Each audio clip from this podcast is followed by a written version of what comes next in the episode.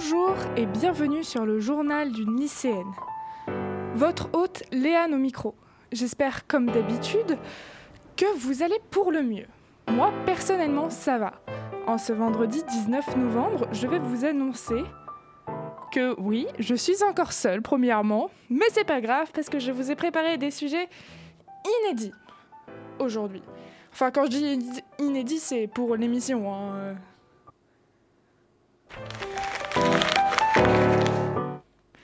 Effectivement, aujourd'hui, nous allons parler de la Grande Muraille de Chine, premièrement.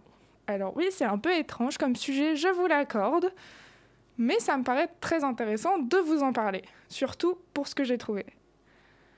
Suite à cette chronique, en fait, j'ai entendu une chronique Ai-je besoin encore? de vous les présenter de mes amis de pensée lycéenne et tout particulièrement Irène qui a fait une chronique sur les 8000 statues en terre cuite de l'empereur dans leur dernière émission, celle de lundi. Puis ensuite, nous aurons la musique de la semaine qui nous fera repartir dans les années 60. Et le deuxième et dernier sujet que nous aborderons aujourd'hui, c'est l'histoire des attrape-rêves. Allez, on est parti pour la muraille de Chine. Let's go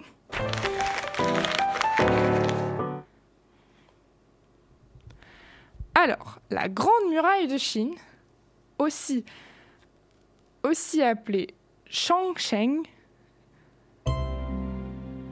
en chinois, désolé ma prononciation là c'est désiré, est un ensemble de fortifications militaires détruites et reconstruites plusieurs fois. Elle servait de base à défendre la Chine, le nord de la Chine, encore plus précisément. C'est la structure architecturale la plus importante jamais construite par l'être humain, à la fois en longueur, en surface et en masse. Et oui, rien que ça.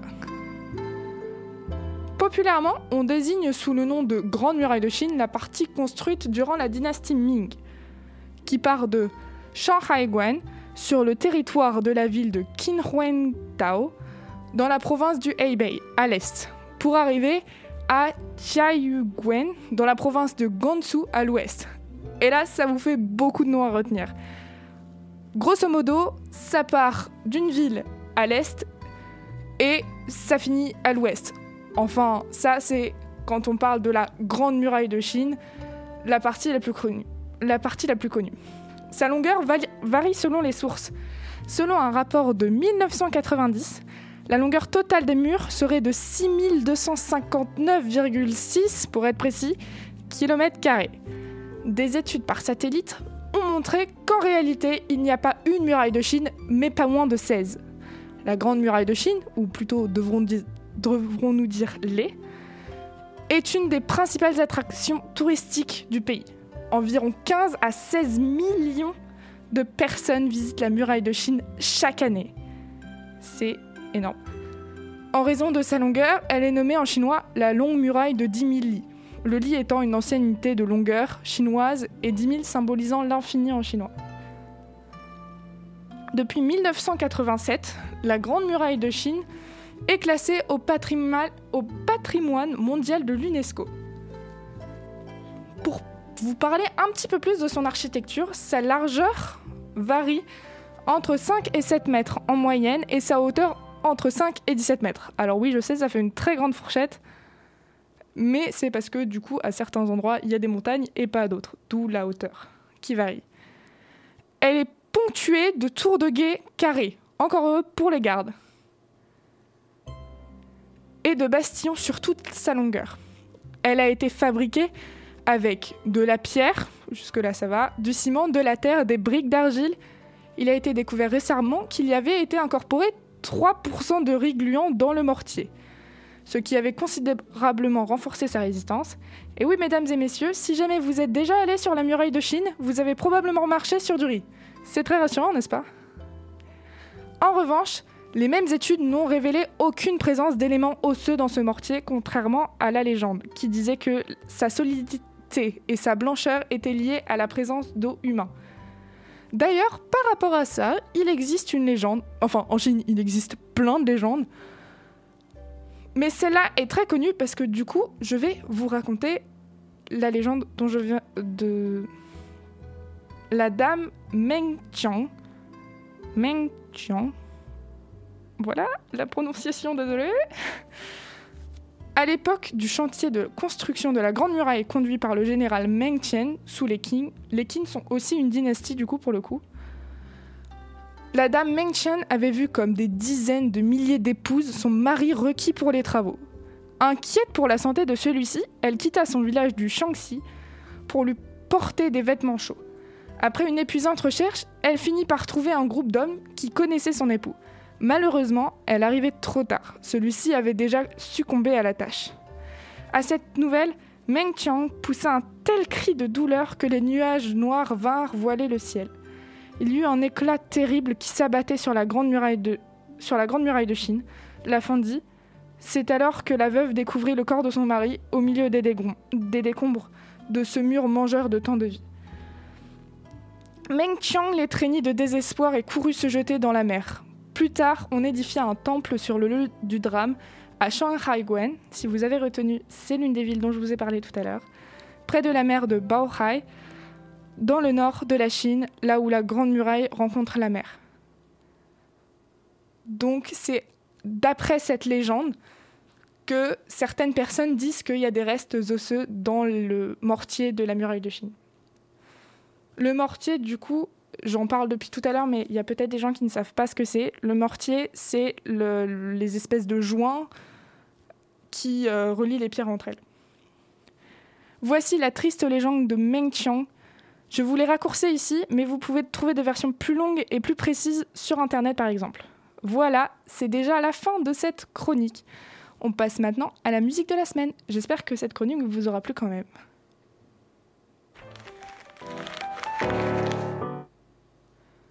Bon, comme je l'ai dit, la musique de la semaine va nous renvoyer dans les années 60 parce que ce n'est autre que la javanaise de Gainsbourg. A tout de suite sur Delta FM 90.2.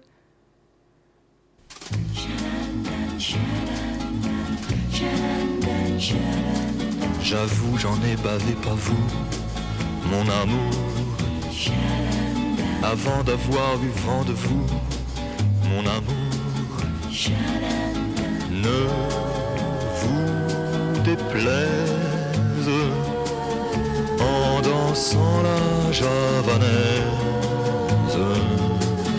Nous, nous aimions le temps d'une chanson. À votre avis, qu'avons-nous vu de l'amour?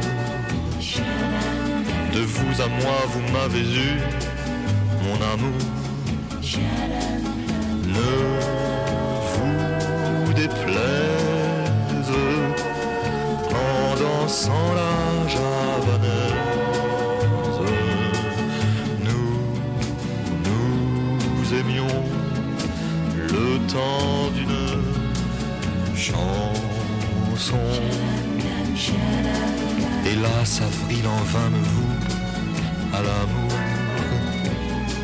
J'avais envie de voir en vous cet amour. Ne vous déplaise en dansant la javanaise. Nous, nous aimions le temps d'une chanson. La vie ne vaut d'être vécue sans amour. Mais c'est vous qui l'avez voulu, mon amour. Ne vous déplaise en dansant la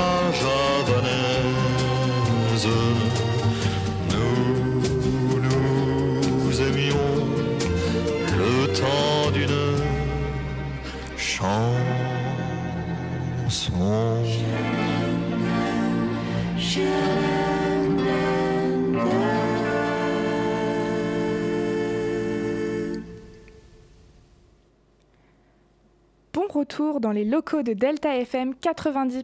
90.2. Au micro, Léane du journal du lycéenne. C'était La Javanaise de Serge Gainsbourg. Et nous allons, et nous allons maintenant parler des attrape-rêves. C'est parti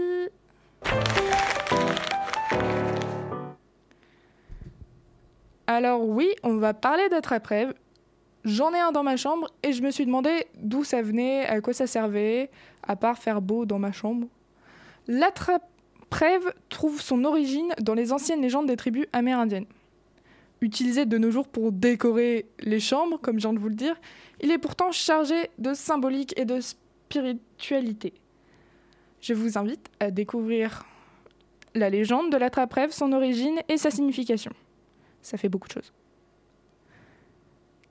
Déjà, pour commencer, qu'est-ce qu'un attrape-rêve?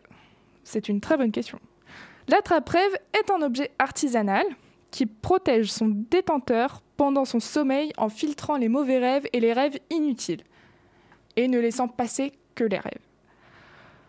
Le capteur de rêve traditionnel, donc l'attrape-rêve sous un autre nom, est composé d'un cercle en saule au sein duquel on réalise un tissage en forme de toile d'araignée. Quelques rubans, perles et plumes y sont suspendus. Parmi les nombreuses légendes qui, comptent, l'origine des attrape-rêves, j'en ai retenu une seule que je vais vous conter ici. En effet, chaque tribu amérindienne, du coup, possède sa propre légende sur les attrape-rêves. Et il existe beaucoup de tribus d'où le nombre de légendes. De très nombreuses légendes, du coup, permettent d'expliquer la transmission de cet objet. Faut pas confondre les deux. C'est un objet, sacré aussi. Elle varie selon les tribus et les époques dont elles sont originaires. Les rêves, les songes, les araignées sous forme animale ou divine, les divinités sous forme animale, comme je viens de le dire par exemple l'araignée, ou humaine, y tiennent en général une place primordiale de même que les chasseurs, les grands-mères, nokomi en langue alonquienne, les enfants et les dirigeants spirituels, chamans, hommes, médecine, etc., sont aussi très présents. On est parti pour la légende. Il y a bien longtemps, lorsque le monde était encore jeune, dans un village autochtone, un homme dormait avec ses frères et sœurs dans leur maison longue. Une maison longue, c'est une maison faite de faite de, bois, de brindilles, etc. et qui a une forme plutôt longue que large. C'est pour ça qu'on appelle ça les maisons longues. Un jour, l'homme partit à la chasse pour aller chercher le repas pour les prochaines lunes. Il partit loin afin de trouver un orignal. C'est une sorte de cerf, les connaisseurs m'en voudront de dire ça, mais c'est un mammifère qui ressemble très fortement au cerf avec un nez légèrement plus allongé. Enfin, légèrement, non, si, allongé quand même.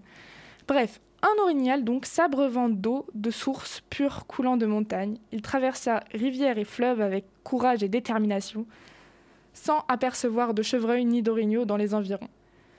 Il décida alors de repartir vers une montagne, songeant que le repas allait bientôt être servi. En chemin, il aperçut une grotte immense dans laquelle pouvait se trouver n'importe quelle bête. Il y entra en y projetant tous ses espoirs. Dans la grotte, dans la grotte, l'orignal était absent. À la place, un esprit malveillant s'y trouvait. L'homme se sentit mal, certain d'une sombre présence dans ses profondeurs.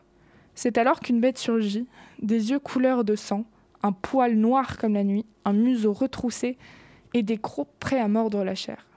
L'homme sursauta et s'enfuit paniqué, abandonnant son arc derrière lui, avec une minuscule lueur d'espoir de rester en vie. De retour au village, l'homme avait les bras vides, pas de nourriture ni d'armes pour chasser d'autres bêtes. Et il avait et il avait été terrorisé à l'idée de retourner à la chasse. Le soir même, il n'y avait pas trouvé le sommeil. Dès qu'il s'endormait, il voyait encore ses yeux de couleur sang le fixer et la bête au poil noir prête à le dévorer. Le soir suivant, il essaya à nouveau de dormir, mais sans résultat. Nuit après nuit, lune après lune, L'homme ne pouvait plus dormir sereinement, l'esprit de la bête aux yeux de sang le hantait. Plusieurs soleils passaient et rien ne changeait. Une nuit, l'homme se leva, après un cauchemar, et sortit du village, et partit vers la forêt. Mais exténué, il s'endormit sur le sol couvert de branchages. Le lendemain, à l'aube, l'homme s'éveillait impressionné. Il n'avait fait aucun cauchemar. Il leva les yeux et aperçut une toile d'araignée où perlait la rosée du matin. Il fit pareil, la nuit d'après, aucun cauchemar. Depuis, l'homme s'endormit toujours près de la toile qui, au matin, s'illuminait des rayons du soleil. Puis il raconta cette histoire à son peuple qui adopta cette technique. Voilà, c'est une des nombreuses légendes qu'on peut, trouver sur les attrape-rêves. Donc, je sais que comme ça, ça peut paraître bizarre, mais quand je vous dis qu'il y en a vraiment beaucoup, il y en a, je pense, des centaines. Euh, quand j'ai trouvé celle-là, elle m'a paru très bien euh, et assez courte pour que je puisse euh, vous la conter. Et après, si jamais vraiment vous voulez d'autres légendes ou alors que vous connaissez d'autres légendes, c'est possible aussi du coup, puisque comme je viens de vous le dire, il en existe des centaines et des centaines. Et donc du coup, ça m'étonnerait même pas que personne ne connaisse celle-là, ou alors très peu de gens, mais par contre d'autres gens en connaissent des plus connus ou autre chose.